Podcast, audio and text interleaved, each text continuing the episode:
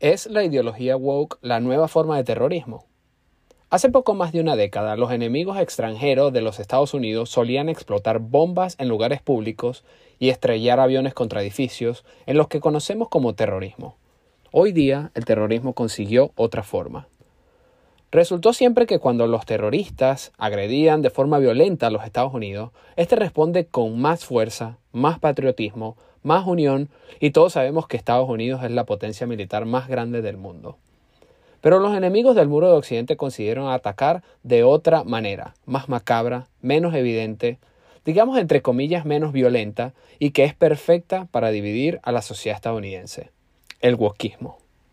El wokismo ha sido perfectamente diseñado como un virus mental que perturba y corrompe la mente de quien lo asume como propio, convirtiéndose en una amenaza para sí mismo, para su familia, sus amigos y la sociedad. Los wokes son los terroristas de esta era. La mente siempre ha sido el target de cualquier estrategia de marketing cuando hablamos de mercados y empresas, pero también ha sido el target de ideologías, cultos y sectas. Conquistar la mente de una persona es el equivalente a tener en nuestras manos el control remoto que se usa para que esa persona haga lo que uno quiere. El terrorismo en Estados Unidos ya no explota bombas ni aviones, sino que inocula ideas. El wokismo es la nueva forma de terrorismo y así como los terroristas islámicos se quitaban la vida para desgraciar a otros, los wokes están dispuestos a destruir la propia para lo mismo. Este es el resultado del terrorismo de esta era, el wokismo perturban y corrompen la mente de los más jóvenes para que se conviertan en enemigos de sí mismos, de su familia, de sus amigos y de la sociedad. El wokismo es un culto. El wokismo ha dividido a la sociedad estadounidense de tal manera que el odio interno crece y el resentimiento y el sentimiento de culpa es común entre los americanos. Hay estadísticas que muestran que los pilares de la cultura estadounidense, como el patriotismo, la fe cristiana y el querer formar una familia, van en caída libre. Mientras tanto, la crítica y el desprecio a las bases de la libertad de este país, como la libertad de expresión, el derecho a la legítima defensa y el trabajo duro, van en ascenso especialmente entre las nuevas generaciones. Divide y vencerás. A la sociedad estadounidense le aplican este principio no solo de manera perfecta, sino evidente. El wokismo ha logrado sembrar en la mente de los jóvenes el desprecio por, sus mismos, por sí mismos, su cultura, su país y su propia libertad.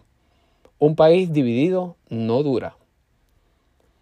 No sé si será tan evidente para los estadounidenses y sus autoridades como lo es para mí que solo soy un inmigrante viviendo en este país, el hecho de que los enemigos de América lograron convencer a los estadounidenses de que el enemigo extranjero ya no existe supuestamente, y que el problema de Estados Unidos son ellos mismos y su sociedad con libre porte de armas.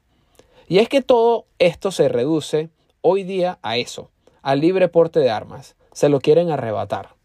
Para lograrlo, el wokismo ha creado unos especímenes que utilizan la violencia con armas de fuego para atacar especialmente a niños y quebrar la moral de los americanos. Las personas woke son una creación macabra de los enemigos de Estados Unidos.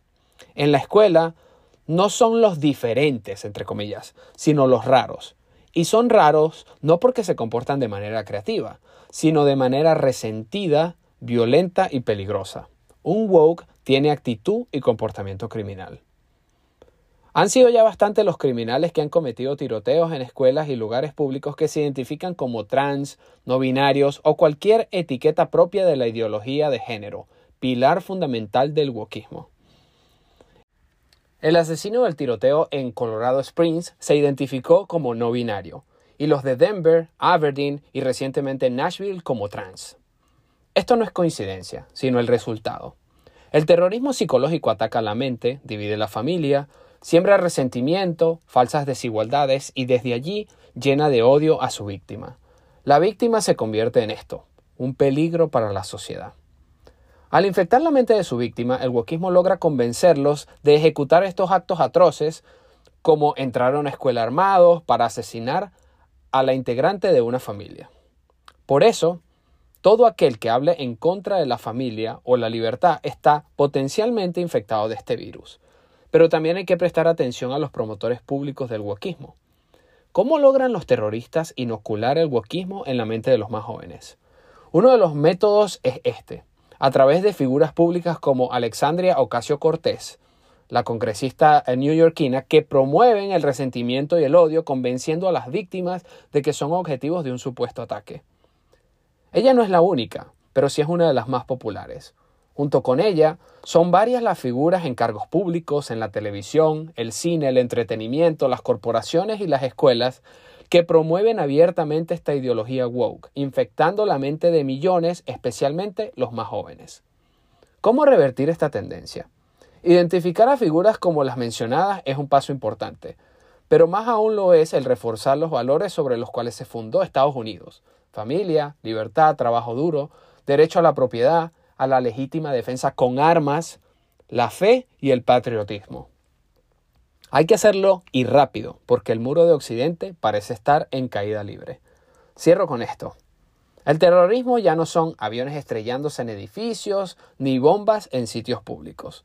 El terrorista de nuestra era es el woke que se clama antifamilia, se identifica con géneros que no existen, no reconoce su cuerpo y le inocularon la mente con odio propio y hacia otros.